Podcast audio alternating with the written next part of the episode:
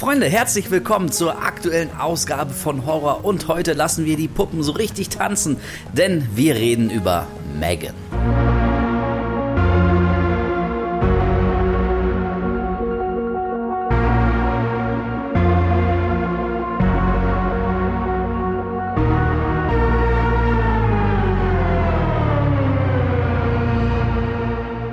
Geil, was?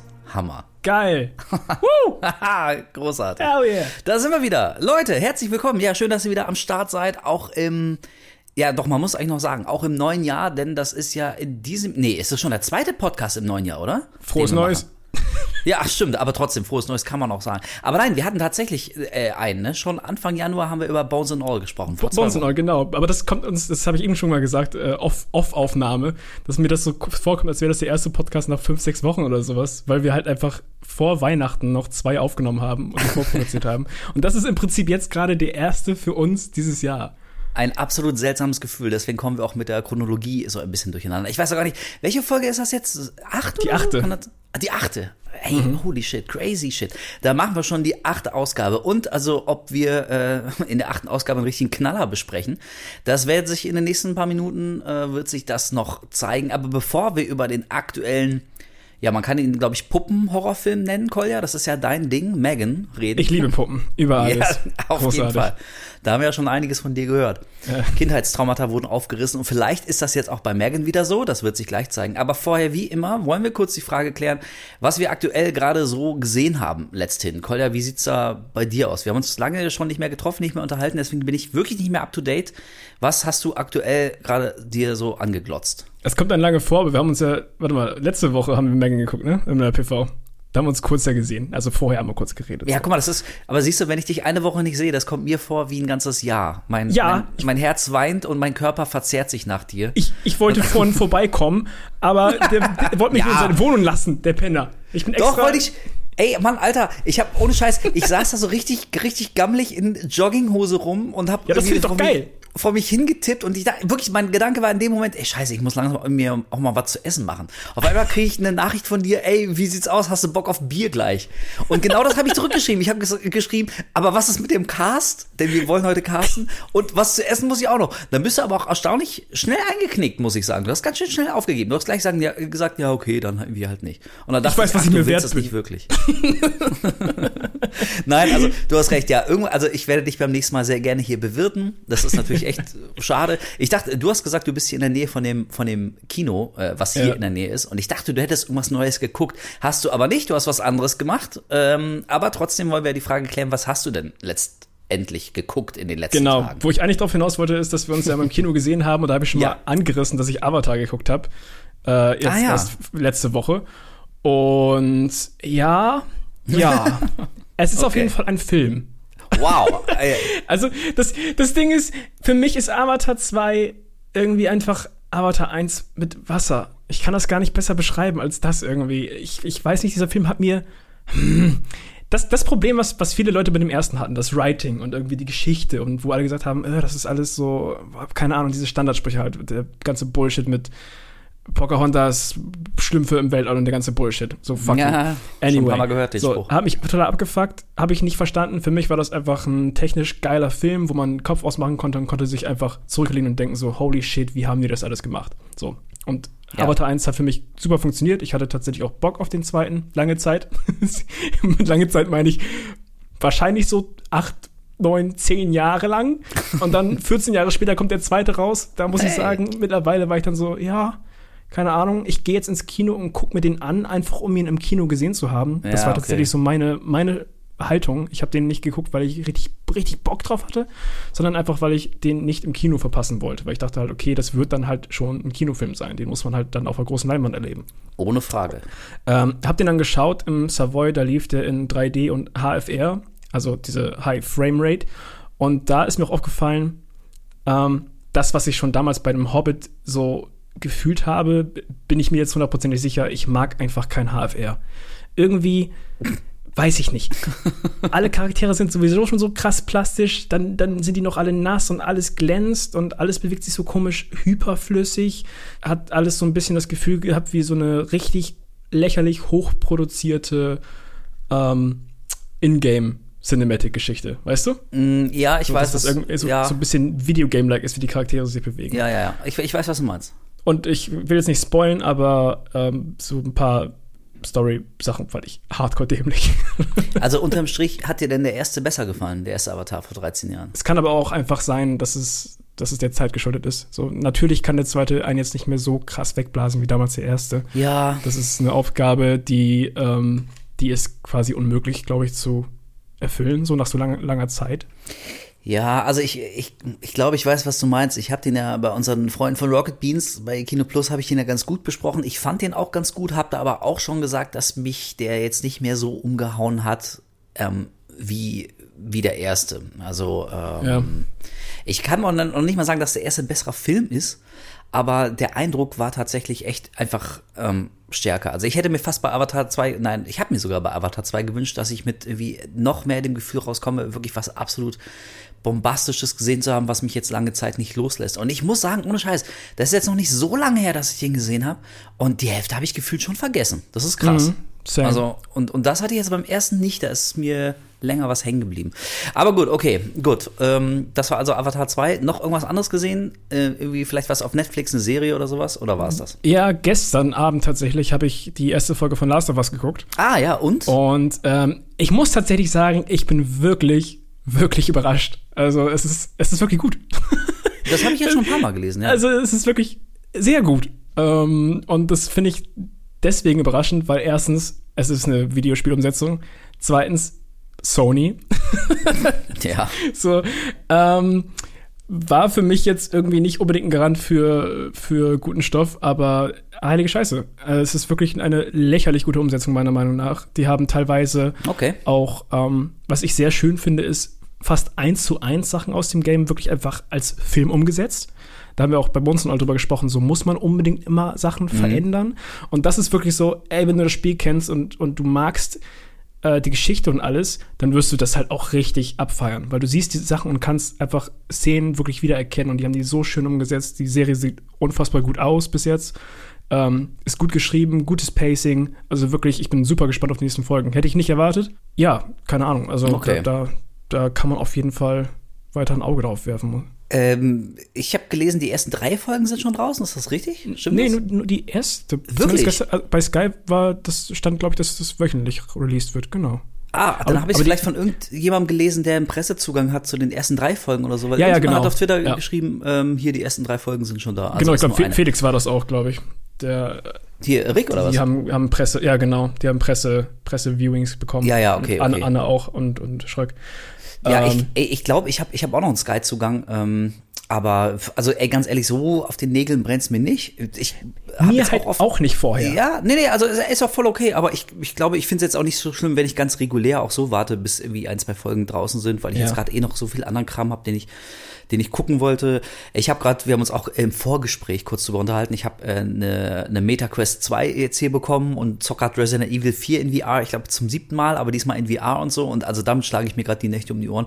Äh, also ich will nur sagen, so Last of Us bestimmt super gut, aber äh, da warte ich einfach noch so äh, ein, zwei Wochen und dann gucke ich vielleicht zwei, drei Folgen am Stück. Ja, Ja. okay, aber das klingt ja verheißungsvoll. Mein einziger Kritikpunkt, den ich noch anbringen muss, ist die Schauspielerin von äh, Ellie. Ich weiß gerade nicht mehr, wie Bella Ramsey. Genau, ja, die man ja hauptsächlich aus Game of Thrones kennt.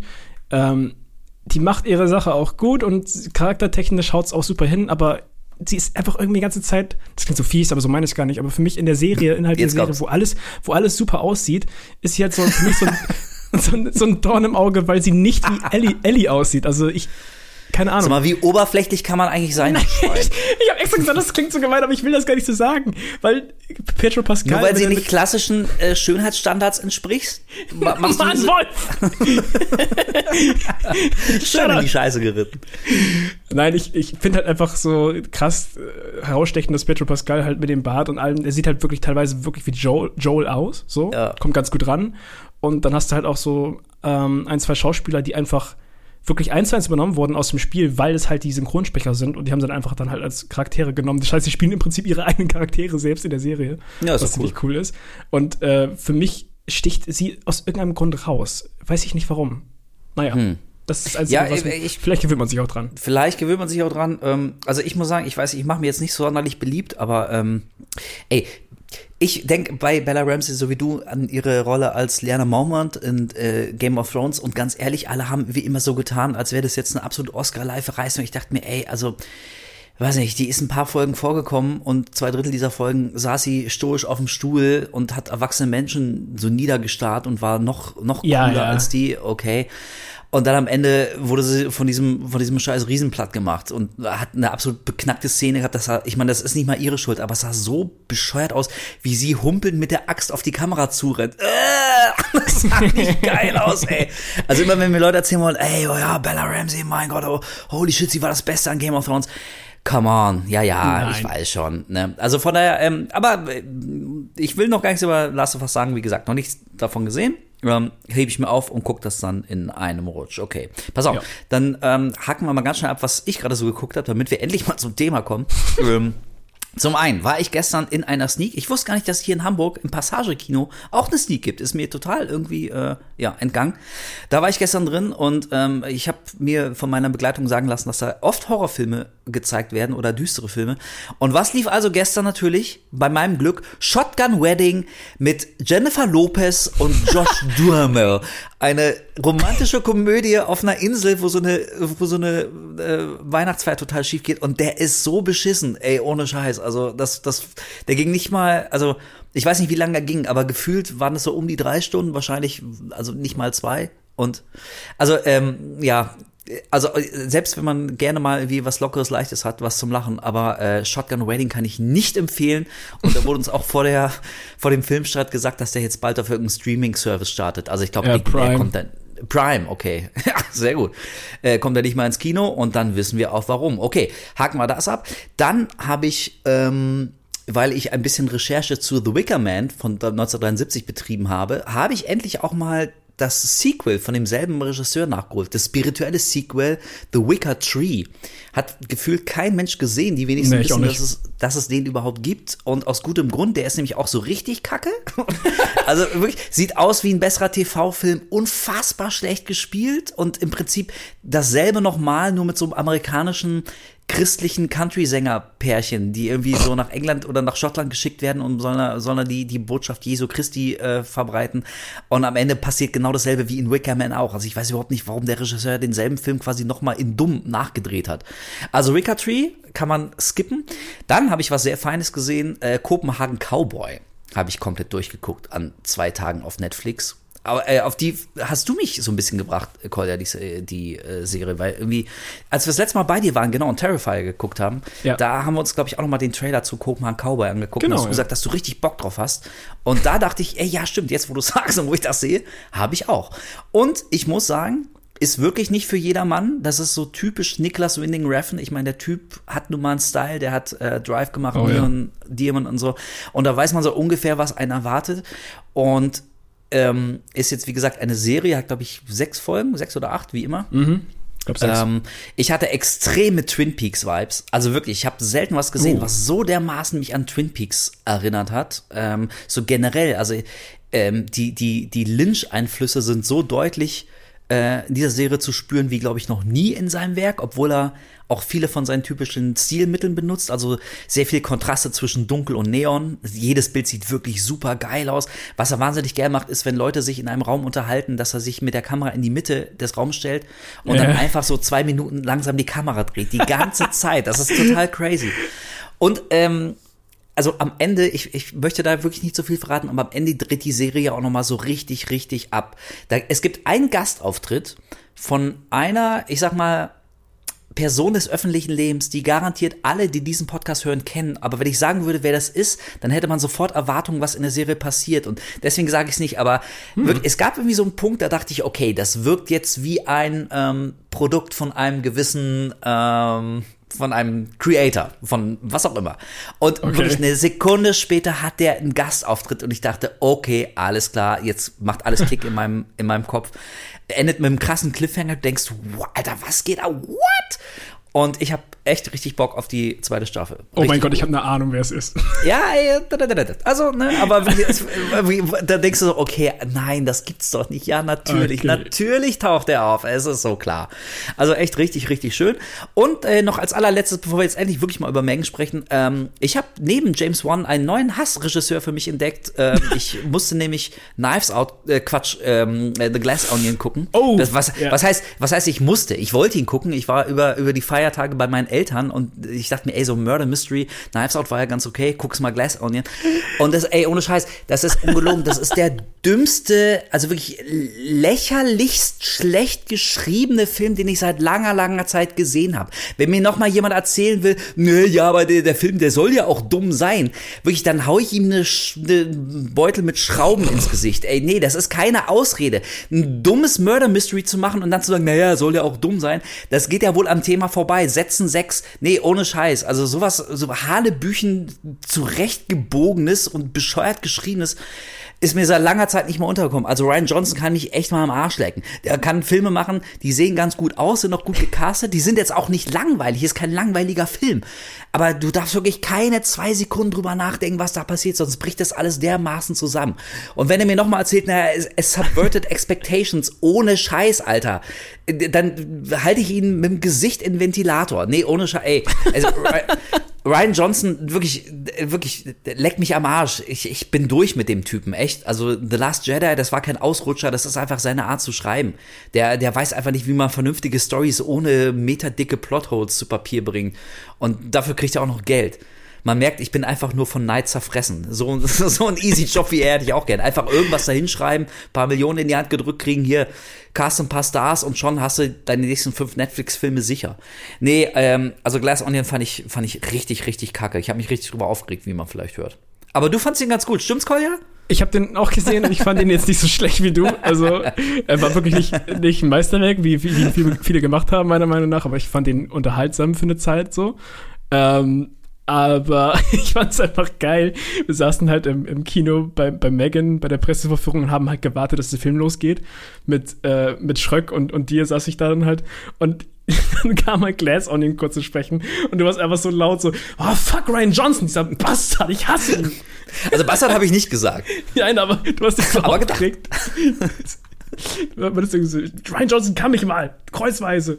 Ja, ey, wirklich. Ähm, nee, Ja. weißt du, also, wo du Scheiß, also wenn du schon einen Film machst, wo es wirklich drauf ankommt, also mehr als alles andere, wirklich tatsächlich auf die ganz konkrete Story. Wer hat einen Mord begangen und warum?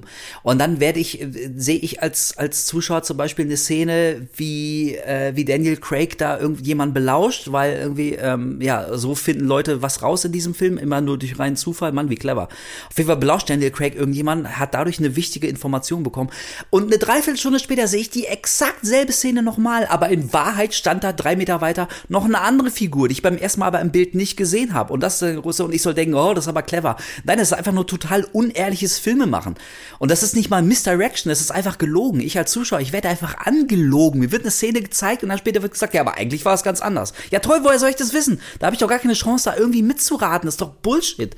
Ey, nee, und deswegen hat mich dieser Film echt, echt sauer gemacht. In anderen Genres, okay, da kannst du mit so Unsauberheiten, vielleicht kannst du dich gerade noch rauswieseln, aber wenn du Murder Mystery machst, dann muss das echt wasserdicht sein. Das muss einen wasserdichten Plot haben. Und da dürfen mir solche Szenen einfach nicht angeboten werden. Egal, okay. Ich freue mich schon auf den Ryan Johnson äh, meets ähm, James Wan Cast. Das wird super irgendwann. auf Looper lasse ich by the way nichts kommen. Ist mir egal, was ihr wollt. So. Der hat auch die dicken Plotholes. Wenn sie dem einen. So, wenn sie okay. dem einen da die Sachen Megan, abschneiden. Also und dann, Puppen. Ja, Puppen okay, sind richtig toll. Ich liebe Puppen. Wir haben einen Film geguckt, der über Puppen geht. Okay, richtig. Was war nochmal das Thema? Ach ja, Megan, richtig. Ja, genau, Megan. Also nicht, dass ihr wundert, dass jetzt alles viel länger ging, bis wir jetzt losstarten, aber come on. Wir haben seit, äh, lass mich kurz rechnen, äh, fast vier Wochen nicht mehr geredet im Podcast. Jesus Das Christ. stimmt. Ja, da, also für, für So. euch da draußen macht das keinen Unterschied, denn wir Ja. kommen ja nach wie vor alle zwei Wochen raus, aber wir haben ein bisschen was nachzuholen. So, jetzt haben wir aber genug ähm, gelobt und gelästert.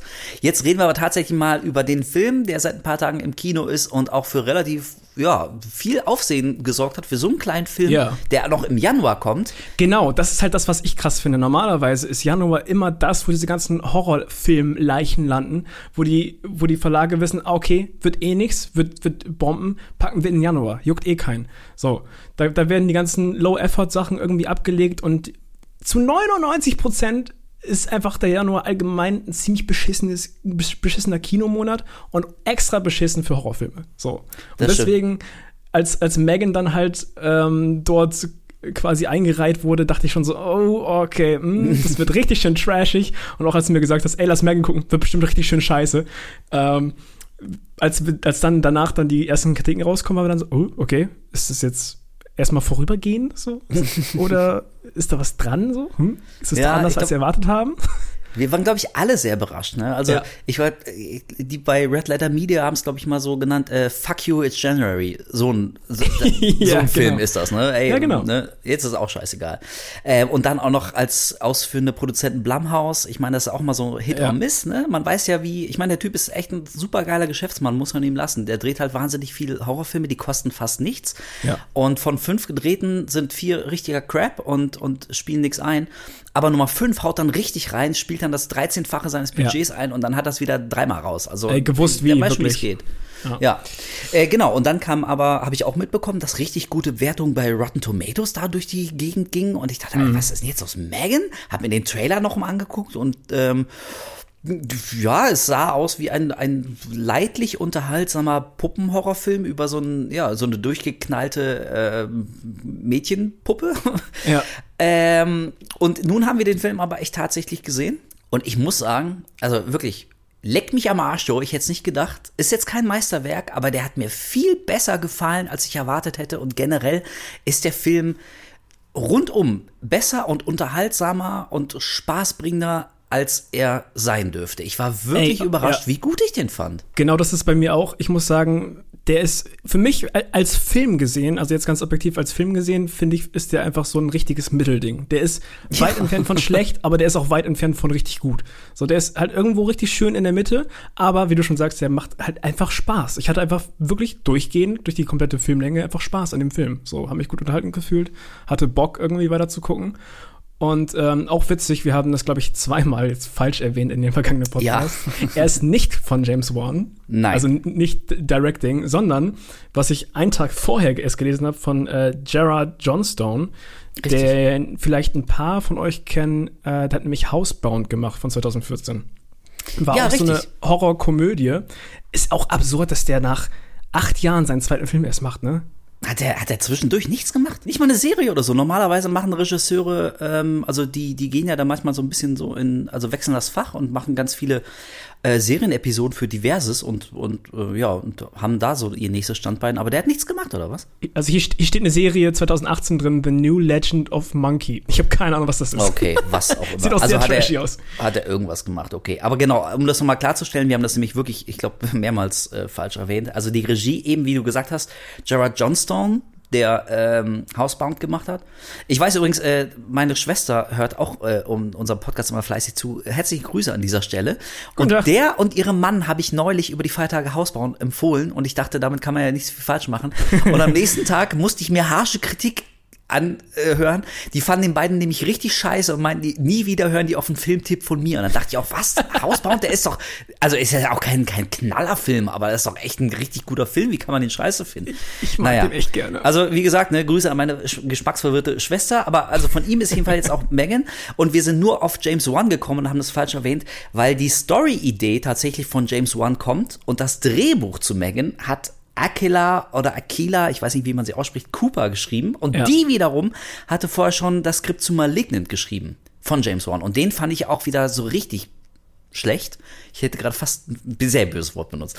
Malignant hat mir nicht sehr gut gefallen. Ey, ohne Ähm, Scheiß, das ist der einzige James Wan äh, Film, wo ich tatsächlich Bock hätte, den irgendwann nochmal nachzuholen. Warum auch immer. Ich habe davon, ich weiß schon, wie der Plot ist. Tatsächlich, ich weiß auch schon so ein paar Szenen, die richtig wonky aussehen.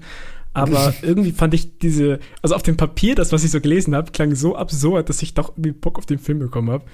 Ey, Ähm, also ich bin ja sowieso Fan einer großen, äh, großen James Wan-Retrospektive irgendwann mal. Und im Zuge Ja. dessen kann man sich ja vielleicht auch ein paar rauspicken, über die man ein bisschen länger spricht. Und äh, ey, also ich würde mir Malignant auch nochmal angucken. Jetzt, wo ich weiß, was das für ein Film ist und auf, worauf das hinausläuft, vielleicht gefällt er mir auch ein bisschen besser, aber ähm, also ich habe da echt auf jeden Fall mehr erwartet. Nun gut, aber wir wollen nicht über Malignant sprechen, sondern eben über Megan.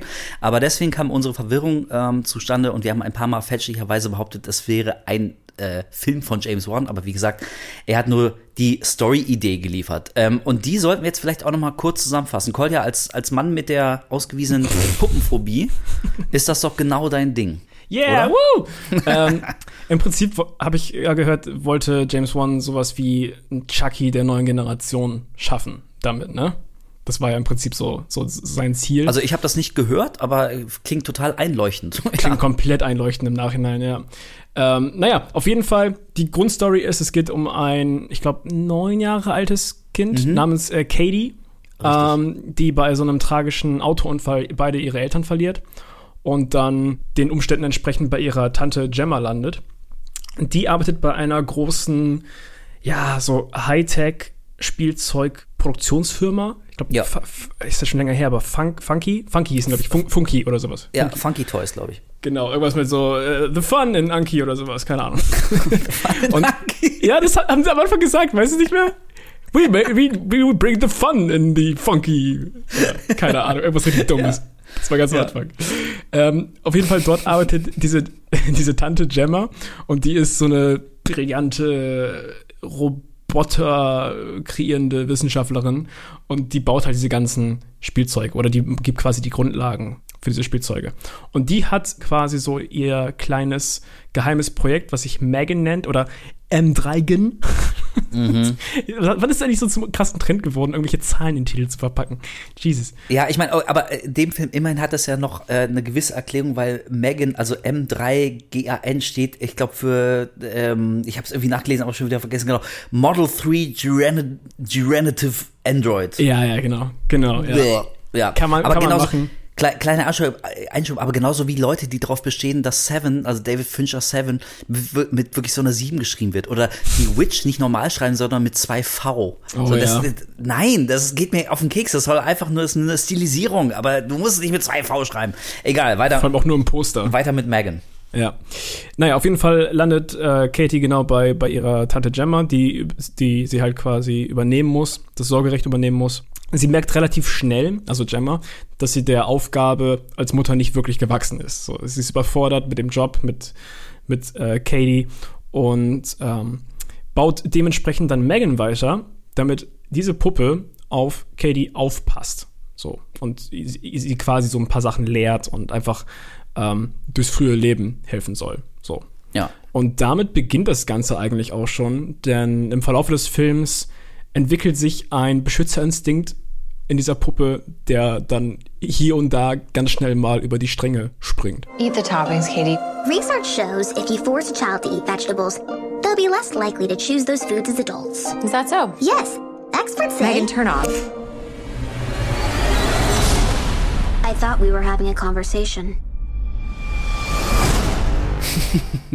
ja, und dann kommt es äh, zu, es kommt zu Toten. Kann man so sagen. Wobei, und, äh, und das sollten wir an dieser Stelle gleich schon mal einschieben, ja. es ist kein sonderlich brutaler Film. Also ähm, ich habe auch gelesen im Zuge der Produktionsgeschichte, dass als dieser erste Trailer viral ging, da wurde der ganze Film so ein bisschen auf so die, ich sag mal so die Generation TikTok zugeschnitten und geschnitten in diesem, Wonne, in diesem Sinne wörtlich gemeint, weil also im Film auch überdeutlich zu sehen ist, dass ein paar Gewaltspitzen entfernt wurden. Ähm, und also jetzt schwebt gerade noch so ein bisschen die Meldung durch die Gegend, ist jetzt noch nicht komplett bestätigt nach allem, was ich jetzt aktuell äh, an Wissensstand habe, aber dass der Film für die Heimauswertung ähm, quasi in der Originalfassung dann raufge rausgebracht wird. Ja. Und da sieht man quasi ein bisschen mehr von so manchem Kill, von so manchem Mord. Aber das haben wir auch, glaube ich, direkt nach der Presseverführung gesagt. Wir standen dann so draußen, haben noch ein bisschen gequatscht. Und ich glaube, selbst wenn man hier und da jetzt ein bisschen mehr Blut sehen würde in der, in der Heimkinoversion, äh, würde das den Film nicht großartig anders machen. Also wer da reingeht, um jetzt irgendwie krasses nee. Gemetzel und Gesplättere zu erwarten, der wird sehr enttäuscht, denn in der jetzigen Kinoform ist der, also wirklich relativ harmlos. Der ist weder sonderlich gruselig noch irgendwie creepy oder eben auch nur brutal. Mhm. Ähm, also das ist ein, ein, wie soll man sagen, ein relativ, ja, fast familienfreundlicher ähm, Grusel-Puppenfilm, möchte ich Es ist schon, es ist wirklich halt so Chucky in Neuform, so ein bisschen. Was ich auch witzig finde, hast du den letzten Chucky gesehen, den Child's Play? Das Remake? Den habe ich, das, das Reboot quasi, ja, habe ich, Reboot? Hab ich gesehen mit äh, Mark, Mark Hamill als Chucky. Ja, genau. Im Nachhinein ist es so witzig, weil im Prinzip ist Megan einfach ein komplettes Rip-Off von dem Remake von Chucky. Ja, das, das ist wahr, wirklich. Also ich wundere mich auch fast, dass nicht mehr Leute da irgendwie drüber gesprochen haben und drauf eingegangen sind. Denn, also wie du sagst, ne, ich habe diesen, diesen Child's Play auch gesehen und ähm, ja. Also natürlich sieht irgendwie die eigentliche Puppe anders aus. In dem einen haben wir Chucky und jetzt haben wir hier Megan und Chucky ist vielleicht noch so, so ein bisschen dreckiger und ein bisschen rotziger so. Er heißt vor allem nur Buddy. Ich glaube, da äh, gab es genau, echte Problem. Ne? Und ich muss sagen, ähm, ganz kleiner Einschub, aber im letzten Chucky, also ein wirklich, wirklich guter Gag war dabei. Ich habe das nicht mehr so oft, dass ich wirklich lachen muss, aber als Chucky jemand tötet und dabei ruft, for Tupac, weil er, weil er das im Fernsehen ja. gesehen hat, für Tupac. Und dann, Alter, musste ich wirklich lachen im Kino und das passiert mir nicht mehr so. Und also, so, also wirklich, das, das fand ey, ich war das richtig, richtig gut. Und dann noch mit dieser Stimme von Mark Hamill, for Tupac. Ah. This is for Tupac das, das war richtig gut. Ähm, und also so ein Knallergag hat, hat Megan jetzt nicht, aber im, im, Grunde hast du recht, sind das sehr, sehr ähnliche Filme. Und sollte es irgendwann mal ein, ein Chucky äh, versus Megan Crossover geben, also dann muss man sich nicht wundern, weil das liegt so absolut ähm, dermaßen. Es, es geht halt in beiden nah. Filmen um eine AI. Also genau, in dem letzten Child's Play ist ja auch Chucky kein ehemaliger Killer oder sowas, sondern es ist Nein. einfach eine AI, die durchdreht, die quasi auch, wo der Beschützerinstinkt irgendwie über die Stränge springt und das ist wirklich exakt das gleiche, wie es auch bei Megan ist im Prinzip.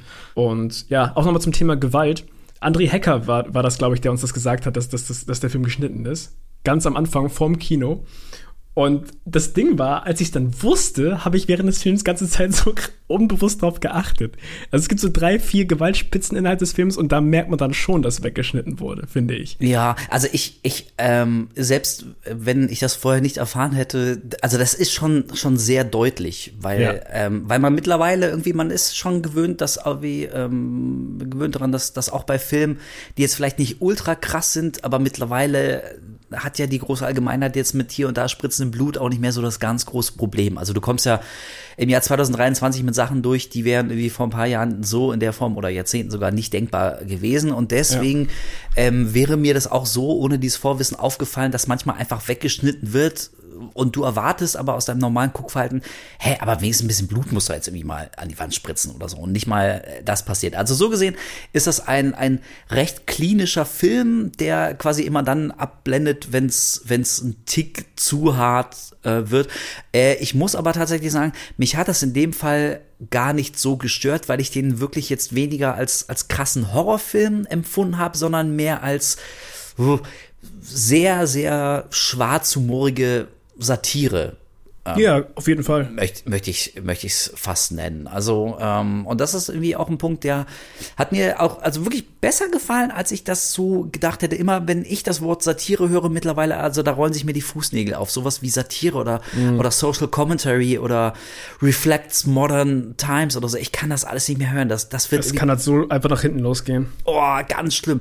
Und ich fand das voll angenehm, dass Megan über weite Strecken darauf eigentlich ziemlich verzichtet hat, uns wieder mal mit dem erhobenen Zeigefinger zu ermahnen, irgendwie was für schlechte Menschen wir sind. Ähm, also die einzige Kritik in Anführungszeichen äh, oder Sozialkritik, die in Megan ähm, also deutlich zur Sprache gebracht wird und die auch echt wichtig ist, ähm, ja, ist vielleicht irgendwie echt dieses sich übermäßig darauf verlassen, dass man Technologie hat, die einen quasi irgendwie so die ganze Zeit begleitet und der man sich immer widmen kann, damit einem auch ja nicht langweilig wird. Also irgendwann gibt es zum Beispiel ein Gespräch mit einer Psychologin, glaube ich, eine Kinderpsychologin, die beobachtet die kleine Katie heißt sie, ne? Äh, ja, genau, Katie. Katie im Spiel eben mit Megan und, und ähm, Gemma, ihre Tante, ist irgendwie ganz stolz auf ihre Erfindung und dass das so gut funktioniert und ähm, ähm, nach diesem Schicksalsschlag Katie hat ja ihre Eltern verloren, um, dass sie jetzt auch eine Bezugsperson hat und, und ist irgendwie voll happy. Und irgendwann sagt die Kinderpsychologin auch, äh, ja, okay, aber ähm, ähm, also zum einen, ja, verlässt man sich zu sehr auf Technik und zwar nicht auf den, auf den tatsächlichen Menschen. Also menschliche Beziehungen sind wie immer noch wichtiger als, als Beziehung zu irgendeinem Technikspielzeug, was es ja ähm, tatsächlich auch ist. Und ähm, naja, zum anderen ähm, nimmt man so einem, einem Kind quasi auch die Chance, erwachsen zu werden, wenn es irgendwie immer rund um die Uhr 24-7 eine Freundin hat, die nur für sie da ist und die quasi mehr oder minder jeden Wunsch von den Lippen abliest und ihre große Bezugsperson ist. Und irgendwann ist das Kind nicht mehr in der Lage äh, zu verstehen, dass es eigentlich aber wirklich ja nur ein elektronisches Spielzeug ist. So. Also das ist, das ist klar auch ein Thema des Films. Du brauchst im Prinzip keine Figur, die dir das auch nochmal explizit sagt, aber es wird nun mal irgendwie auch angesprochen, so damit es mal ganz klar auf dem Tisch liegt. Ähm, aber ich fand es echt ganz angenehm, dass, dass ansonsten sich die Geschichte irgendwie echt darauf konzentriert hat, naja, genau von dieser Dynamik zwischen Katie und Megan zu berichten und, und natürlich wie auch zu zeigen, wie Megan so allmählich durchdreht und wie alles immer, immer schlimmer wird, bis sie allmählich wie so eine Art nicht mehr aufhaltbarer Terminator im, im Körper eines kleinen Mädchens ähm, dann ist. You're just a stupid rubber doll, fake Let go! You need to learn some manners, Brandon. Ah. you know what happens to bad boys that don't mind their manners? They grow up to be bad men. Ah. Ah. Are you listening to me, Brandon? Also mir hat es irgendwie einfach gefallen, dass der Film jetzt nicht so überladen war und nicht so bleischwer wieder mit irgendwelchen Messages und erhobenen Zeigefinger, sondern einfach nur irgendwie eine, eine recht simple Prämisse hat, ein recht ja. simpler kleiner Film ist, aber auch nie mehr sein will. Fand ich ein ganz angenehmes Guckerlebnis, hat man ja nicht mehr so oft. Genau, das ist halt cool. Er hat auf jeden Fall Social Commentary, also auch, weil wir uns in so einer Generation oder die neue Generation quasi befindet sich momentan in so, eine, so einer Zeit, wo Kinder aufwachsen direkt mit iPads und, und fetten iPhones und jeder, jedes Kind hat heutzutage Zugriff auf das Internet und alle möglichen Möglichkeiten irgendwie sich abzulenken und komplett sich von der Realität quasi fernzuhalten. Das wurde auch am Anfang des Films so ein bisschen in die Richtung gedrückt. Ja. Und das ist, das ist auf, auf die, in, in die Richtung auf jeden Fall komplett so ein äh, Social Commentary. Hatte ein bisschen was von einer sehr langen äh, Black Mirror-Episode, fand ich. Ja, daran dachte ich auch, auf jeden Oder? Fall. Ja, auf jeden ja, Fall. Ja, Megan hätte auch locker eine Black Mirror-Folge sein können. Ja. Ähm, also das finde ich halt auch cool. Aber vor allem, dass der Film nicht vergisst, Spaß zu haben, obendrauf noch. Und das macht es, glaube ich, so, so gut im, im Großen und Ganzen. Dass er dieses Commentary hat, aber trotzdem im Fokus li liegt einfach nur, dass der Film Spaß hat. So, und dass man Spaß beim Gucken hat. Ja, das ist eigentlich, also es ist fast schade, so wenn man drüber spricht, aber ähm, man hat das gar nicht mehr so oft, dass du einen Film hast, der A tatsächlich, also über die, die längste Zeit seiner Lauflänge wirklich Spaß macht, wie du sagst. Ja. Dann B eben nicht komplett überfrachtet ist mit, mit erhobenem Zeigefinger, Moral und Social Commentary. Und dabei C, aber ähm, auch, wie soll ich sagen, also nicht, nicht nicht so, so böse und so zynisch ist wie so viele andere Filme, was ja vielleicht für einen Horrorfilm ähm, irgendwie auch okay wäre. Aber ich muss sagen, davon, äh, ich glaube, zur Weihnachtsepisode hatten wir auch mal kurz davon gesprochen, ähm, dass ich persönlich es mittlerweile auch ganz angenehm fand, weshalb mir Avatar 2 auch ganz gut gefallen hat, dass ich äh, manchmal von diesem ewigen Zynismus und irgendwie alles ist scheiße und jeder probiert irgendwie noch gemeiner und noch desillusionierter und noch nihilistischer zu sein als der Vorgänger. Ähm, davon habe ich irgendwann auch so irgendwann mal die Schnauze voll. So und und mir hat bei Megans ganz gut gefallen, dass der nicht abgerutscht ist in sowas, sowas ultra zynisches, ultra gemeines, irgendwie, wo es, wo es darum geht, wie Leute emotional zu quälen oder körperlich zu quälen. Und wie gesagt, also ich bin, ich, ich habe das ja irgendwie auch mal ganz gerne im richtigen Kontext. Und das wäre Megan aber nicht, nicht gewesen. Und mhm. ähm, ja, und auch deswegen, also so wie du, ich muss auch ein bisschen an, ähm, an Black Mirror denken, weil du ja auch da manchmal so ein paar Folgen hast, die, naja, die geben einem schon zu denken und man reflektiert so und denkt, ah, okay, das ist irgendwie, das ist keine schöne Zukunftsvision. Also man, man reflektiert wie sein eigenes, eigenes Medienverhalten, aber nicht jede Folge bei Black Mirror zieht einen, einen ja so emotional nach unten. Das ist ja nicht jede Folge so absolut deprimierend. Die können ja auch manchmal so ein bisschen augenzwinkern und schwarzhumorig sein. Und in diese Richtung geht auch Megan und deswegen habe ich mich auch sehr an Black Mirror erinnert gefühlt. Ich würde aber gern, äh, weil wir das noch gar nicht gemacht haben, auch noch mal kurz auf die Schauspieler eingehen, denn wir haben ja äh, neben Megan, dem Computer, dem Robotermädel, haben wir ja tatsächlich auch noch so ein paar äh, menschliche Schauspieler und ja. ähm, Gemma zum Beispiel wird gespielt von Alison Williams, mhm. die die meisten, glaube ich, ähm, aus Get Out kennen. Get Out, ja. Ich finde es ähm, geil. Sie, wie, wie hieß sie da nochmal? Ich habe den Namen schon wieder vergessen. Äh, oh, warte, lass mich kurz drüber nachdenken. Naja, auf jeden Fall die, die Freundin nee. von äh, dem Typen. Rose? Hieß sie Rose? Ich glaube, Rose hieß sie. Kann sein. Auf jeden Fall, ihr wisst schon, die Freundin in Get Out. So Ja, ja, genau. Jeder, wer gemeint ist. Psycho-Freundin. ja. Und ich habe sie noch gesehen in, ah fuck, siehst du, das Perfection? habe ich ver Genau, ich wollte gerade sagen, ähm, jetzt ist mir der Name schon wieder einfach. Perfection äh, auf Netflix. An dieser Stelle auch kann ich wirklich empfehlen, Same. weil zumindest das Ende, das Finale, äh, hat mich ganz schön überrascht. Das fand ich äh, also grenzwertig geil. Ich habe Leuten lange Zeit mit Perfection in den Ohren gelegen. Also wenn ihr den noch nicht gesehen habt und habt mal zwei Stunden Zeit und Abend frei, guckt euch den mal an. Ich finde es vor allem geil, dass, ähm, dass man das Gefühl hat, dass sie so eine richtige ihre Nische gefunden hat, einfach so ein bisschen. Also die, hier die Alison Williams. Ich habe das Gefühl, irgendwie so, die geht voll in diesem Horror-Ding auf. Die hat jetzt so drei Horror-Dinger gemacht und ich habe auch das Gefühl, die bleibt da erstmal so in dem Bereich. Irgendwie ähm, wird sie gerade so im, ganz im Stillen irgendwie zu so einer neuen Scream Queen, habe ich das Gefühl. I don't know. Ja, Könnte also, zumindest. Ja, könnte sein. Also ich muss sagen, ich, ich fand die jetzt auch in Megan, also nicht unangenehm, hat die Rolle kompetent ausgefüllt. Das ist so Ah, richtiges gutes, richtig gutes Lob. So, ich fand, ich fand dich jetzt nicht unangenehm. Ja, ne, ich meine, also es gibt ja so manchmal so Schauspieler auch in Horrorfilmen. Also es geht ja nicht immer um die allerbeste Schauspielleistung des Jahres, aber so ein bisschen was muss ja schon rüberkommen und so gelegentlich denkt man Ja. sich so. Oh. Und da kann ich wirklich nur noch mal The Wicker Tree äh, ins Rennen werfen, den spirituellen Nachfolger von The Wicker Man. Also wenn man mal so richtig beschissenes Schauspiel sehen will, dann bitte Wicker Tree angucken. Und ähm, also nee, ich wollte aber nur sagen. Ähm, ich, ich fand jetzt hier in Megan Alison Williams, äh, ich fand die schon ganz gut und ich fand die auch in allen Filmen, ähm, in denen ich sie bislang gesehen habe, ganz gut, aber auch jetzt, also ich habe jetzt noch nicht so wahnsinnig viel Bandbreite von ihr gesehen. So ihre Rollen, die sind immer schon so relativ ähnlich. Sie spielt irgendwie immer so ein Mädel, was jetzt so, äh, also emotional hat die nie so die ganz großen Höhen und Tiefen, die ist irgendwie immer so ein bisschen so in der Mitte, immer so ein, ein ganz kleines bisschen unterkühlt, zurückhaltend. Was ja auch für die Rolle dann jeweils irgendwie auch schon passt, aber mh, also vielleicht ist es eine fantastische Schauspielerin, aber dann hat sie es so jetzt noch nicht durchblicken lassen. Deswegen weiß ich nicht, ob sie so die nächste Horror-Ikone wird, aber sie hat sich zumindest in Megan hat sich gut eingefühlt, hat das, hat das auch gut rübergebracht, ähm, war jetzt, glaube ich, aber auch nicht so die aller äh, schwerste Rolle, glaube ich. Ja, und Ja, nee, ansonsten. das, das stimmt auf jeden Fall. Aber ich finde halt irgendwie, sie hat trotzdem eine gewisse Präsenz auf der, auf der Leinwand. Aber das Einzige, was ich ein bisschen schwierig finde bei ihr, ist, sie als Hauptcharakter zu sehen, also als Protagonist. Weil sie, ich finde, irgendwie hat sie so eine Ausstrahlung von. mm, Da schlummert irgendwie mal so ein. Ja, genau. Also diese, die, die, diese Get Out-Rolle, die passt halt schon lächerlich gut auf sie. So, und Ja, ja, ja, ja, okay. Perfection und ja, sowas. Das, das liegt vielleicht an dieser gewissen Unterkühlung, die bei ihr immer rüberkommt. Genau, sie Also, wirkt halt sehr kalt, genau. Ja, ja, genau, ja. Und das ist auch ein kleines Problem, was, was ich bei Megan hatte. Äh, das hat einmal Gemma, die, ja, man kann, man kann für die routen und sagen so, ja, ich möchte, dass, dass, dass sie gewinnt am Ende. Und dann hast du halt noch äh, hier die Katie, gespielt von Violet McCraw, McCraw Ja. ähm, die ich, muss ich leider sagen, nicht gut fand. Ich ähm, fand sie teilweise zu- echt anstrengend. Wirklich. Ich weiß nicht, ob, das, ob dir das auch so ging. Ja, keine Ahnung. Ich kann es auch nicht genau sagen, aber ich, ich fand, sie hat 90 Prozent der Zeit nur eine Fresse gezogen. Und Äh, ja, ja. ich verstehe, was ja, mit dem Trauma ja. und sowas, aber das hat sie auch nicht so richtig rübergebracht. Und ich fand halt, Megan hat teilweise mehr Emotionen gezeigt als das fucking Kind.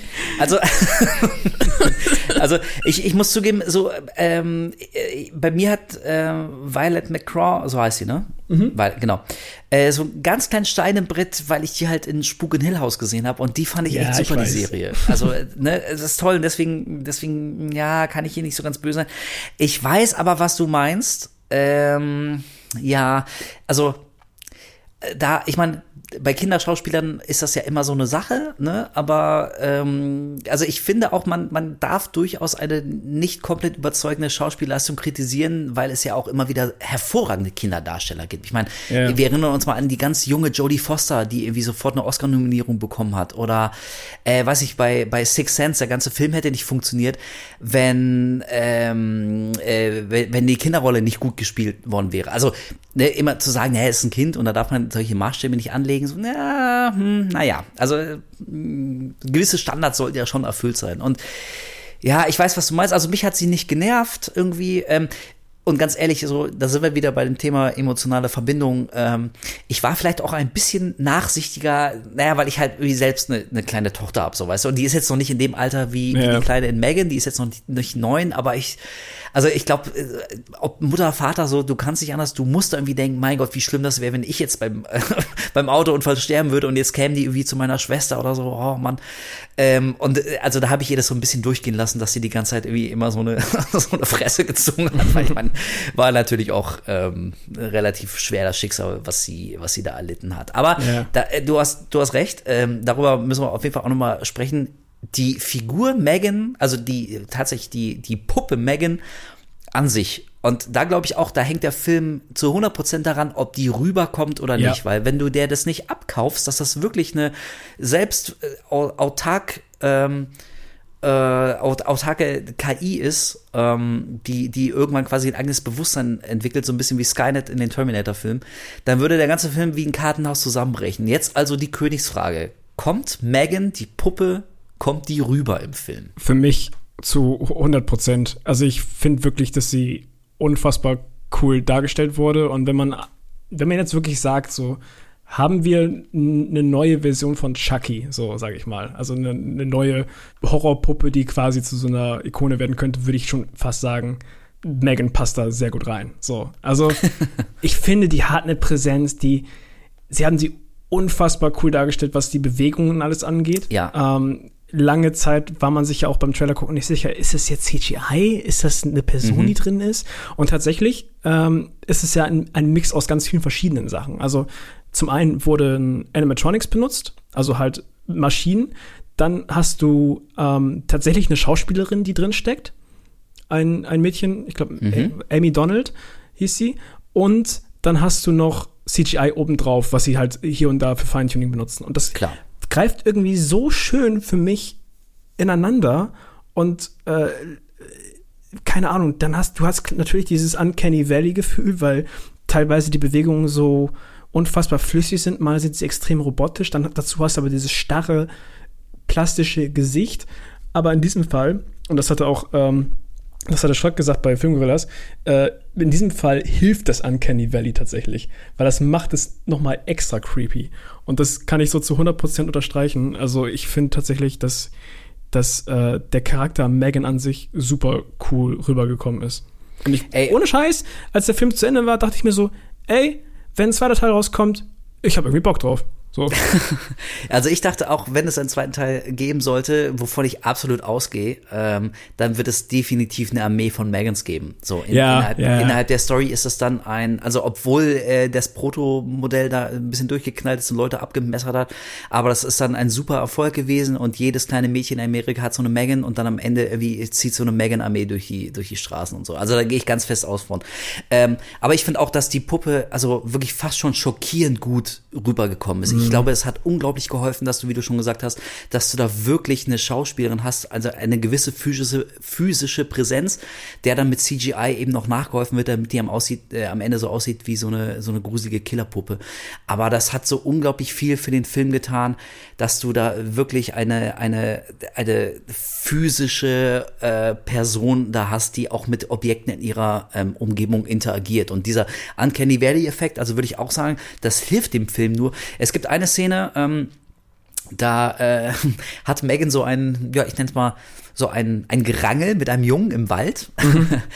Und ähm, und am Ende so dieser ganzen Sequenz sieht man so Megan am äh, quasi am oberen ähm, Ende so eines eines Waldhügels stehen und sie guckt dann so runter auf auf den Jungen und die Kamera zoomt so langsam auf sie und und der Wind weht ihr so ein bisschen so die Haare ins Gesicht und sie guckt aber starr aus diesen Roboteraugen und ich dachte wirklich, das ist ein unglaublich starkes Bild, weil das auch wirklich original äh, ein ein echter menschlicher Killer in einem anderen Franchise werden könnte. Also allein dieses starre Gesicht von Megan, das hat natürlich diesen Uncanny Valley Effekt, aber ich finde, das ist in bester Tradition von ganz vielen Serienkiller-Masken. Also ich meine, Michael Myers ist jetzt irgendwie, gut, er hat jetzt wie, also ein komplett weißes Gesicht und irgendwie hat nicht, nicht Hautfarben, aber so vom Konzept her ist das jetzt auch nicht so so anders oder oder ich denke an die starren Puppengesichter in den Strangers Filmen, die drei Stranger, ähm, die da einbrechen. Also ja, stimmt. Die, mhm.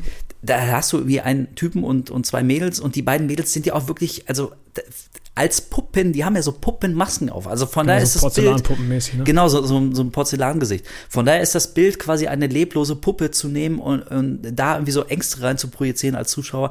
Das ist ja irgendwie äh, durchaus ein Klassiker. Das hat ja Megan tatsächlich nicht erfunden. Ich finde aber auch irgendwie mit den aktuellen Bordmitteln der Technik total geil ähm, umgesetzt und also ich muss zugeben, es gab so ein, zwei Sachen, ähm, da finde ich, da, da wirkte die Logik des Films nicht wirklich überzeugend. Wenn man zum Beispiel mal, ich weiß, ist jetzt ein ganz kleiner Punkt, aber ich meine, wir reden ja nun mal über Megan. Also, wenn man zum Beispiel mal irgendwie auf die Finger von Megan achtet, so die sehen ganz seltsam also überhaupt nicht detailliert aus, so, also Mhm. so, so ganz ne? krude, so richtig Wurstfingermäßig. Und da dachte ich, okay, wenn du schon so ein ultra realistisches Mädchen nachbaust, so, das hat, ich glaube, im Film wird gesagt, die hat acht verschiedene Stimmsätze, die, die lernt, irgendwie, äh, also so, die, die KI begreift irgendwie immer mehr, kann dann immer besser mit dem Mädchen als Kann Bezugsperson. gut singen. Kann gut singen, genau, und, und auch tanzen und Karaoke. Also wirklich so der, der, die beste Freundin für ein Mädchen. Und dann sind die Finger aber so, so ganz plump, krude, wurstartig gemacht. Ja, Oder, also da habe ich mich gefragt, was das soll. Oder auch in ihren Bewegungen. Aber ey, sorry, wenn eine KI und der ganze Roboterkörper so fucking fortschrittlich ist von der Technik her, da macht die beim, Lau- beim Laufen aber nicht so ein Geräusch. Das hat mich Ja. voll irritiert. So, da dachte ich, ja, warum, also das, warum bringt ihr das noch rein? Ich, ich raff doch bis zum Schluss des Films, dass die, dass die künstlich und nicht echt ist. Das müsst ihr doch nicht mit solchen seltsamen Stilmitteln betonen. Also, das sind die einzigen Sachen, die haben mich so im, im Design oder im Konzept von, von dieser Puppe rausgerissen. Aber ansonsten, ja, doch, muss ich auch sagen, ähm, kamen die definitiv rüber. Und ich, mu- also so im direkten Vergleich, weil du es vorher nochmal angesprochen hast, ähm, ich finde den ganzen Film und auch die Figur Megan finde ich tatsächlich überzeugender als den letzten Chucky jetzt. Hey, auf jeden Fall. Ja, unterschreibe ich auf jeden Fall. Ja. Doch. Ja, und hat auch irgendwie einfach im Großen und Ganzen irgendwie mehr Spaß gemacht, fand ich. Also, lustigerweise, wo du gerade meintest mit der Armee, das war ja auch bei Chucky am Ende das Ding, ne? Dass du dann so eine Ja, ganze genau. Chucky- oder Buddy-Armee hattest. Ähm, da, ich meine, wenn sie jetzt eh schon so Rip-Off-mäßig unterwegs sind, warum machen sie das nicht im zweiten, ne? Ey, und ich muss sagen, ich muss sagen, ich finde irgendwie, ähm, also ja, zur Sicherheit vielleicht nochmal eine Spoilerwarnung für den, für das letzte äh, Chucky Reboot, für Child's Play. Wer ihn jetzt noch nicht gesehen hat und ihn noch sehen will, okay, pff, also ganz kurzer Spoiler, es gibt halt ein paar Sekunden vor. Ähm, aber dass der Film zum Beispiel wirklich mit so einer Massenszene in diesem Spielzeugladen endet, wo irgendwie jedes Spielzeug durchdreht, ähm, das war mir schon eine Spur zu drüber. Also Same, das, ja. das fand ich eben nicht überzeugend. Und deswegen finde ich so clever, dass Megan ähm, ja so eine, eine relativ klei vergleichsweise kleine Geschichte erzählt, wo der Showdown, jetzt ohne zu viel zu verraten, aber der Showdown findet im Prinzip wie in einem Raum statt. So, also da geht es irgendwie eben nicht darum, dass eine ganze Armee von Killerpuppen äh, die Welt überrennt. Das heben wir uns dann vielleicht, wie gesagt, hoffentlich für Sequel auf. Aber also weiß ich nicht, ob James Wan als Ideengeber ähm, da so clever war oder direkt die ähm, da, das Skript so geschrieben wurde oder der Regisseur gesagt hat, ey, lass mal nicht komplett durchdrehen, aber dass sich alle so ein bisschen zurückgehalten haben bei so einem Film oder vielleicht war es auch eine Budgetfrage, vielleicht wollten sie was voll äh, spektakuläres machen, konnten es aber nicht. Aber mein Punkt ist, es, dass es dem Film tatsächlich ähm, nur gut getan hat. Das war so ein Film, ich äh, weißt du, ich habe erwartet, dass mir dass mich der irgendwann nervt, so dass ich vielleicht die ersten 20 Minuten ganz gut finde, aber dann fängt er an mich mich zu nerven, so wie halt Child's Play. Und ich war wirklich überrascht, dass ich bis zum Ende nicht, nicht genervt war. Ey, und ganz ehrlich, er hat es nicht gebraucht, aber wäre der jetzt noch 10, 15 Minuten länger gegangen, hätte ich es jetzt auch nicht schlimm gefunden. Hätte ich ausgehalten. Nö, ich fand auch, der war gar nicht so langatmig. Also, als der Ja. zu Ende war, dachte ich auch so, okay, das ist eigentlich ein ganz gutes Timing gewesen. So. Hatte gutes Pacing.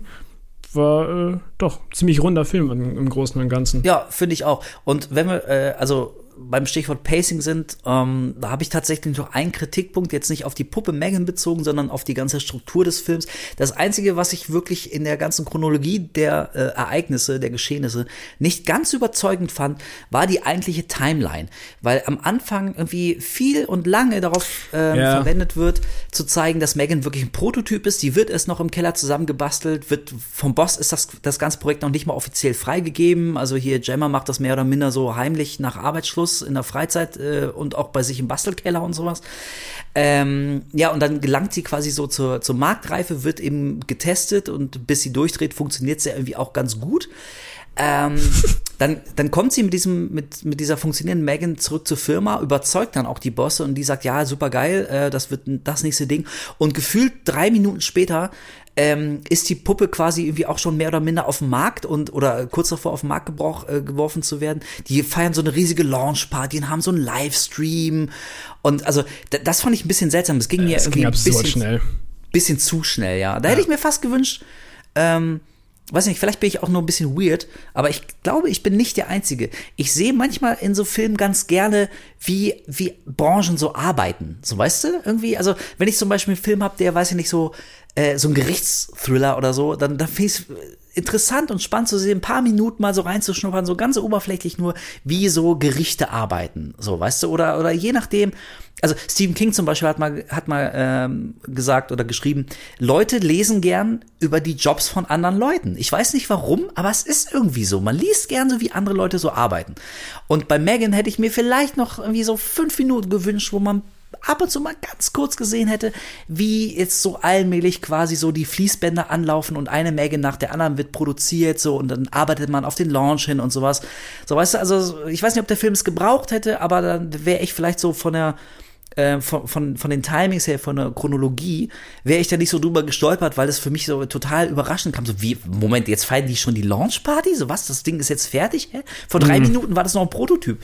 Also das ist das Einzige, ähm, wenn es so diesen Extended Cut geben sollte, so mit den, mit den nicht geschnittenen Gewaltszenen, also wenn die da noch ein paar Minuten auf die Story äh, verwenden würden, wäre ich da auch nicht böse, würde ich, würde ich nehmen, könnte der Film vertragen. So, also das ist doch so ein äh, konkreter Kritikpunkt. Aber ansonsten, ja, wie wir schon ein paar Mal gesagt haben, ähm, war ein überraschend rundes Ding. Also ich weiß nicht, ob, ob der jetzt irgendwie 96, 97 Prozent auf Rotten wert ist. Das ist vielleicht ein bisschen.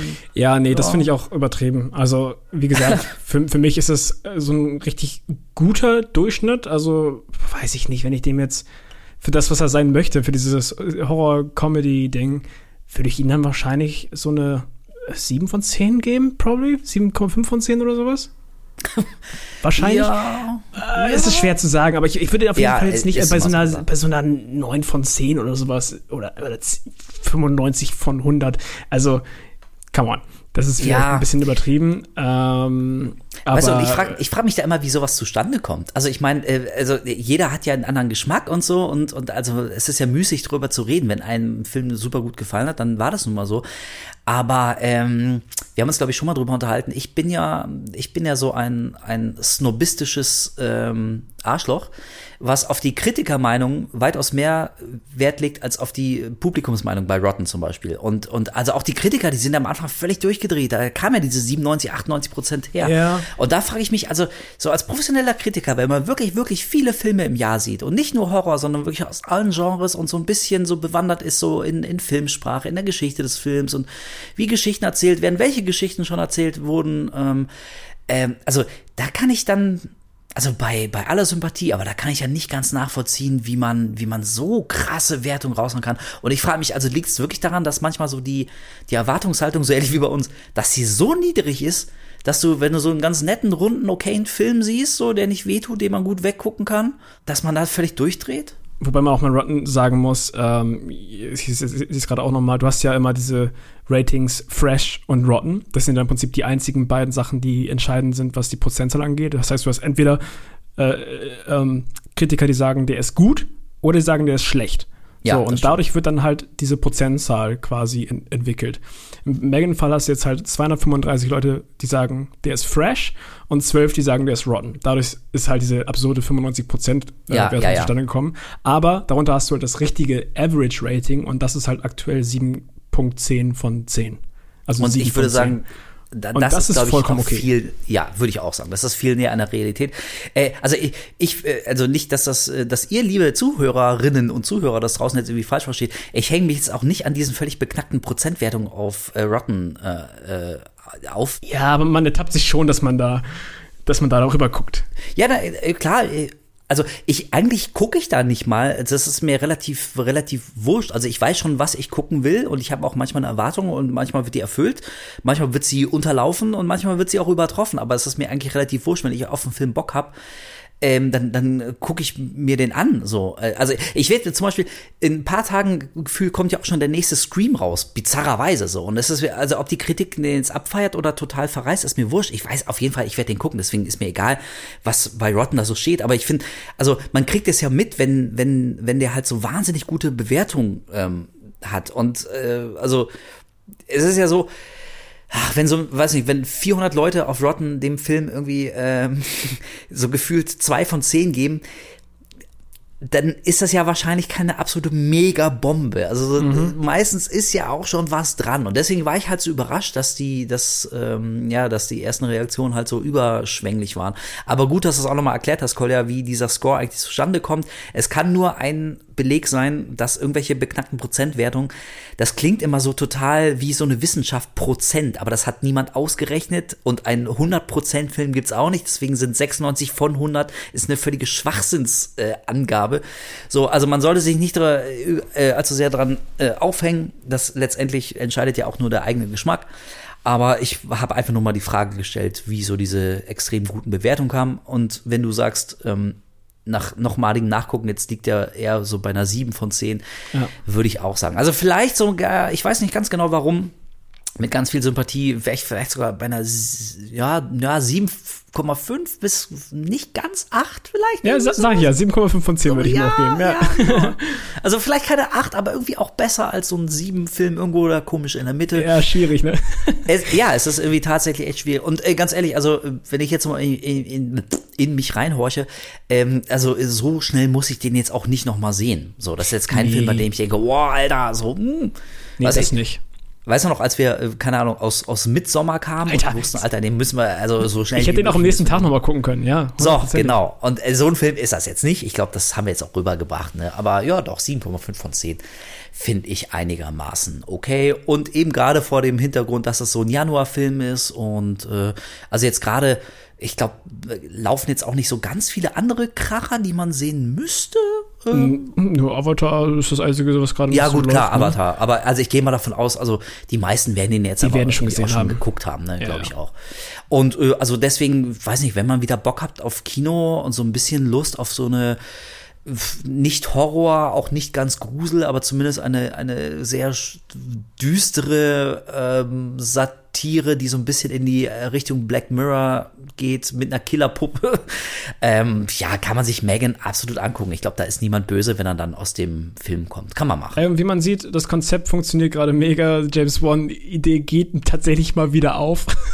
Ja. Weil das Ding ja. hat 12, 12 Millionen hat er gekostet. Und äh, jetzt gerade liegt der bei Wolf, was schätzt du? Jetzt gerade? Oh, ist ja ist jetzt erst ein paar Tage überall draußen, ne? Jetzt, na, zwei, zwei. Naja, in den USA läuft der ist jetzt bestimmt schon bei 80 Millionen oder so ein Quatsch. Komm, sag's mir. Global ist er bei 90 Millionen gerade. 90 Millionen? Ja. Alter. Scheiße. Ey. Nach zwei Wochen. Äh, also. Ah, das ist so krass. Ja. Ja, ich meine, ey, James Wan, ne, dieser, dieser verdammte Ach, dieser, dieser Sack. Ne, ich meine, also man kann ihn ja nicht absprechen, der hat ja, der hat ja gute Ideen. Und ja, also ja, nicht klar. jede von seinen Ideen ist ja wirklich mega originell. So, aber, aber äh, also jetzt die Idee zu haben, ey, lass mal quasi so äh, das bessere Chucky-Reboot machen, mit äh, vielleicht einer relativ frischen Figur, so ein bisschen auf die, auf die TikToker abgezielt. Bam, 90 Millionen Einspielergebnis, ne? Also von daher, ähm, also Ja. der Mann hat ja gute Ideen, das kann man ihm ja nicht absprechen. Ey, und wirklich, und in dem Fall, ich, ich gönn's ihm auch. Also vielleicht, weil er nicht selber Regie geführt hat, sondern nur die Ideengeber war, denke ich mir, okay, meinetwegen.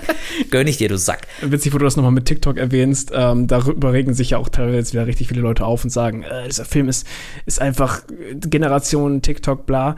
Und das halt nur, weil diese eine Tanzszene so viral gegangen ist.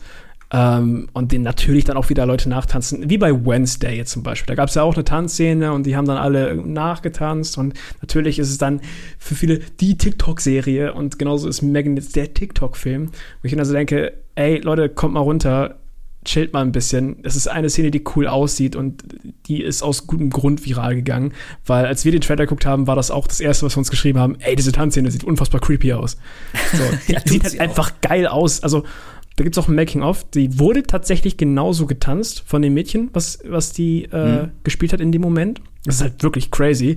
Die ist halt ähm, Tänzerin und sie kriegt das so unfassbar gut hin, dass sich der untere Körper halt so robotisch gleichzeitig super flüssig bewegt und der Kopf dabei so starr nach vorne mhm. guckt.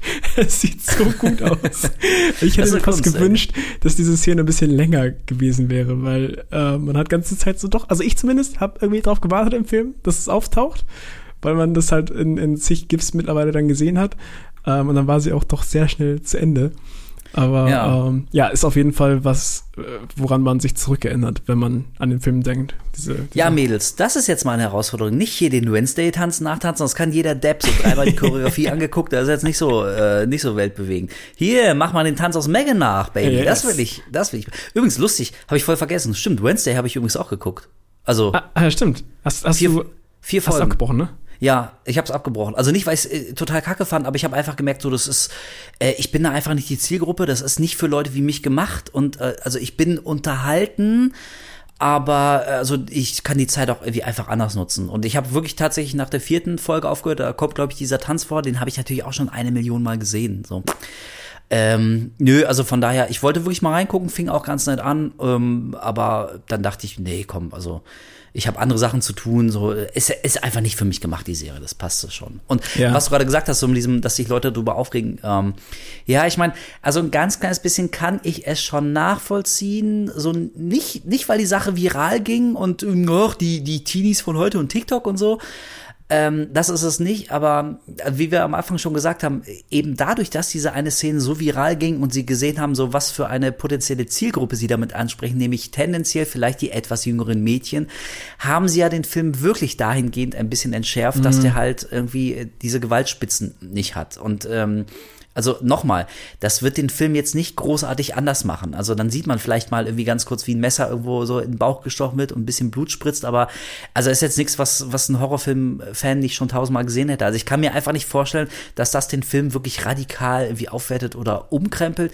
Aber ich meine, wenn man puristisch ist, dann kann ich schon nachvollziehen, warum man sagt, ey, diese, dieser fucking TikTok-Hype, der hat jetzt irgendwie dazu geführt, dass der Film anders rauskam, als er eigentlich gedreht wurde. Von daher, ähm, ja, ich, also da ist schon was dran. Ähm, aber also mich bringt's jetzt nicht um Schlaf, weil ich jetzt auch irgendwie emotional nicht so krass an diesem Film hänge. So, das, weiß nicht, würde ich jetzt bei, bei, beim nächsten Film von, von Ari Aster, würde ich das da mitkriegen, so, dass, dass der umgeschnitten wird, weil die eine jüngere Zielgruppe erreichen wollen, weil die denken, auf TikTok würde der voll durchstarten.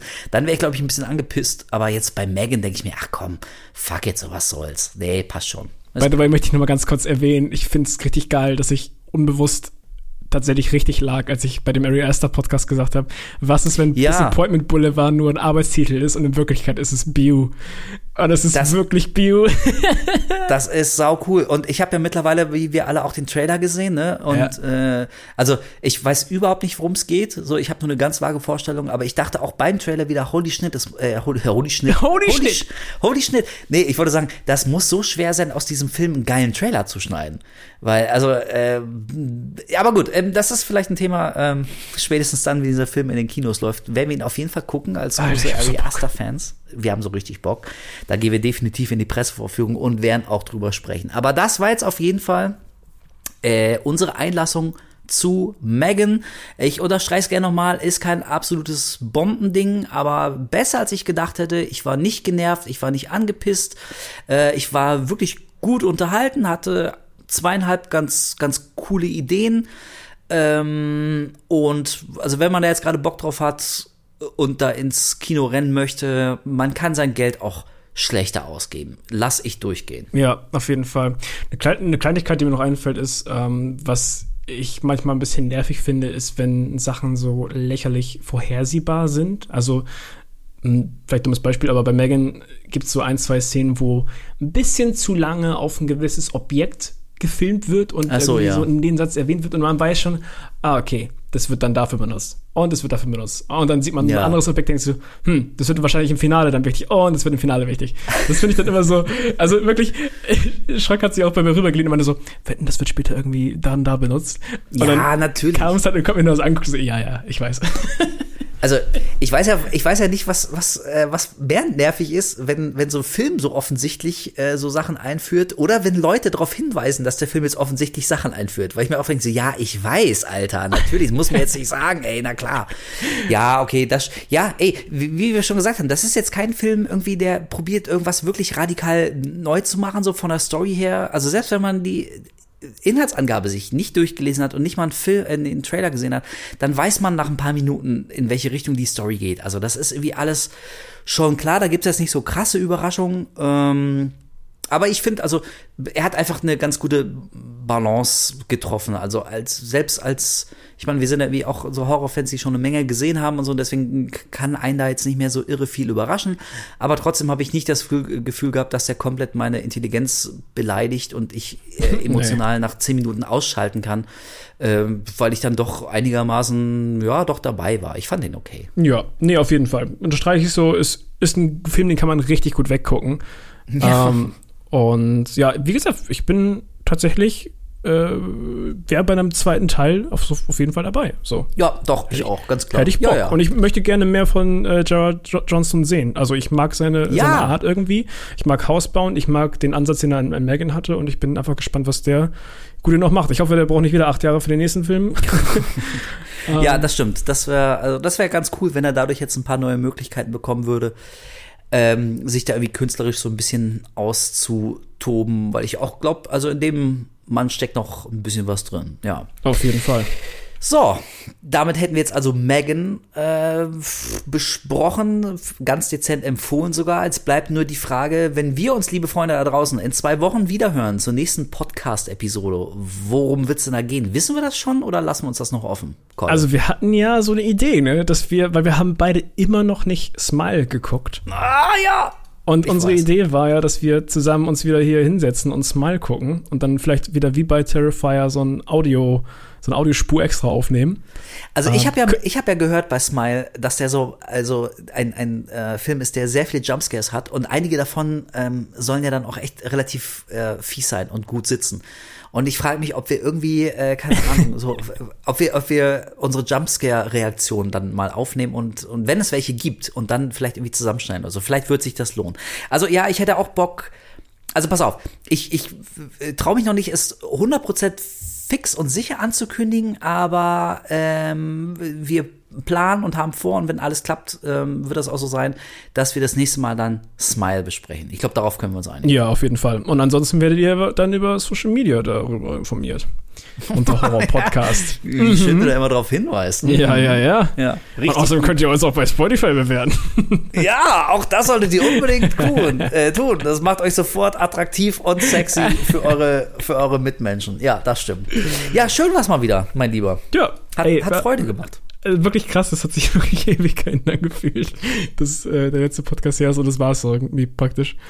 Ja, das stimmt. Das ist halt immer so, wenn man vorproduziert, dann ist geil, ja. weil da hat man ein bisschen Ruhe, aber dann irgendwie äh, podcastet man auch wochenlang nicht und äh, und das war jetzt bei uns so. Aber äh, wir sind nach wie vor natürlich regelmäßig alle zwei Wochen am Samstag für euch am Start auf unsere Social Media Präsenz. Hast du ja auch schon hingewiesen, lieber äh, Kolja, könnt ihr in den Show Notes auch nochmal nachlesen. Die ganzen Links sind da drin und so weiter. Und ansonsten bleibt uns nur zu sagen, wie immer bedanken wir uns bei euch die ihr so fleißig unserem Gelaber zuhört, uns ratet bei Spotify, uns weiterempfehlt ähm, und uns generell äh, gutes Feedback gibt. Ach, Mann, shit, siehst du, ich habe extra, fuck, ich habe ein Postfach eingerichtet für Fanpost, Liebesbriefe und alte Horrorfilme, die ihr loswerden What? wollt. Ja, super krass. Ähm, hab aber jetzt spontan die Adresse nicht hier. Das heißt, ich sag die euch beim nächsten Mal. das, das posten wir dann auch einfach bei Insta oder sowas. Oder genau, wir posten es bei Insta. Aber also wirklich, mich haben schon ein paar Leute angeschrieben, äh, hier, können wir euch mal was schicken, irgendwie so ein kleines Dankeschön oder was. Und also finden wir immer ganz, ganz nett von irgendwelchen Sachen wie toten Katzen oder so, äh, bitten wir Abstand zu nehmen. Aber ähm, wenn ihr zum Beispiel auch echt in der, in der Sammlung irgendwelche alten Horrorfilme habt oder so, die ihr nicht mehr braucht und äh, also ohne Scheiß, ich, ich verspreche und schwöre hier und jetzt, was immer uns geschickt wird, ich guck alles. So, ich, wir müssen nicht zu einem Podcast machen, oh aber wir boy. haben ja, doch, doch, doch, doch. Aber wir, wir reden ja am Anfang einer jeden Folge immer drüber, was wir so aktuell gesehen haben. Und ich, ich werde mir alles angucken und ich werde alles zumindest mal erwähnen. Wer weiß, was da so dabei ist. Aber das posten wir dann, wie gesagt, bei, bei Instagram und dann vielleicht auch nochmal äh, aktualisiert in die Show Notes und dann. Ja, witzig, dass du das auch mit, den, mit dem äh, Postfach erwähnst. Und zwar, ich habe ja auch eins, weil ich ja äh, zwischendurch immer streame und da mir manchmal Leute Sachen schicken. Und einer meiner äh, treuesten Hast du meine, Viewer- meine Nackt-Polaroids bekommen, die ich dir geschickt habe? Ja, die fand ich richtig gut. Ey, die, ohne Scheiß, drei hängen in meinem Wohnzimmer und fünf in meinem Schlafzimmer. Also ich sehe dich überall mittlerweile. Das werde ich Anyway. kontrollieren, wenn ich wieder bei dir bin, ja. Ja, oh ja, ich freue mich schon. ähm, einer meiner treuesten und längsten Zuschauer, der gute alte Matt, der hat uns, also beziehungsweise mir und damit auch uns, ähm, ein, ähm, ein, na, wie heißt es denn? Trivial Pursuit in Horrorversion geschickt an mein Postfach. Das ist ja, Mit der Intention, dass wir das das, ist in so einer braunen Box, ne? Genau, ja, ja. Ja, das habe ich zu Hause. Also an dieser Stelle nochmal vielen, vielen lieben Dank auch hier Super nochmal cool. dafür, äh, dass wir das vielleicht irgendwie mal einbauen könnten im Podcast. Würde sich ja mal äh, auch anbieten, dass wir irgendwie uns gegenseitig irgendwelche Horrorfragen stellen, vielleicht zum Anfang. Ey, Ähm. finde ich super cool, die Idee, richtig gut. Wir spielen generell äh, mal so ganz vage, ähm, ja, mit, mit der Vorstellung, vielleicht mal neben dem Podcast irgendwie äh, so was anderes zu machen. Nicht, nicht regelmäßig, aber wieso, um das mal so ein bisschen aufzubrechen oder so. Und vielleicht wäre so eine, so eine gefilmte ähm, Partie Trivial Pursuit oder auch nur die Highlights. Vielleicht wäre das ja mal ganz lustig. Aber äh, finde ich auf jeden Fall echt sehr, sehr cool. Ich finde es immer saugeil, wenn Leute sich die Mühe machen, um uns äh, was zu schicken und was zukommen zu lassen. Wir Freut spielen mich auf jeden Fall mit ein paar Ideen im Hintergrund. Unter anderem Ja. auch haben wir schon drüber gequatscht, ob wir nicht mal einfach einen äh, Stream machen. Einen Horror-Podcast-Stream, wo wir vielleicht ein bisschen, ja, weiß nicht, ob es ein Live-Podcast wäre, aber vielleicht so ein QA-Ding, wo Leute einfach mit uns quatschen können und wir ein bisschen auf eure Sachen eingehen können live. Das würde ich auch mega, mega cool finden. Voll cool. Also wenn dem so sein sollte, dann werdet ihr es auf jeden Fall rechtzeitig ähm, mitkriegen. Dann werden wir das irgendwie auf den Social Media Kanälen natürlich auch publik machen, damit ihr das mitbekommt. Aber ey, ohne Scheiß, ich hätte auch mega Bock drauf. Ganz im Ernst. Ja, lass uns zusammen, lass uns zusammen hinsetzen. Ey, wir holen uns ein paar Bierchen, futtern was und dann äh, quatschen wir einfach ein bisschen mit euch da draußen, beantworten äh, Fragen, spielen eine Runde Drill Pursuit oder so und mal gucken, in welche Richtung der Abend dann noch so geht. Zwinker, zwinker. Aber Ey, das steht alles in der Zukunft. So, jetzt haben wir lang genug gelabert. Vielen Dank, dass ihr uns eure Zeit geschenkt habt. Und wir, wie gesagt, hören uns in zwei Wochen am übernächsten Samstag wieder. Und aller Voraussicht nach reden wir dann über Smile. Also solltet ihr den noch nicht gesehen haben, so wie wir, dann holt ihr noch nach. Ihr habt zwei Wochen Zeit. Und nächste Woche geht's dann in Medias Res. So, ich wäre durch. Hast du noch irgendwie was mitzuteilen? Ich bin auch durch, auf so vielen Ebenen. Das, äh, so, so kennen wir dich, so mögen wir dich. Alles klar, Leute. Haut rein, vielen Dank und dann bis in zwei Wochen. Tschüssikowski. Bye, bye. Ich habe keine Horrorfilme als Kind gesehen. Ich habe überhaupt keine schlechten Filme gesehen. Colin Trevorrow.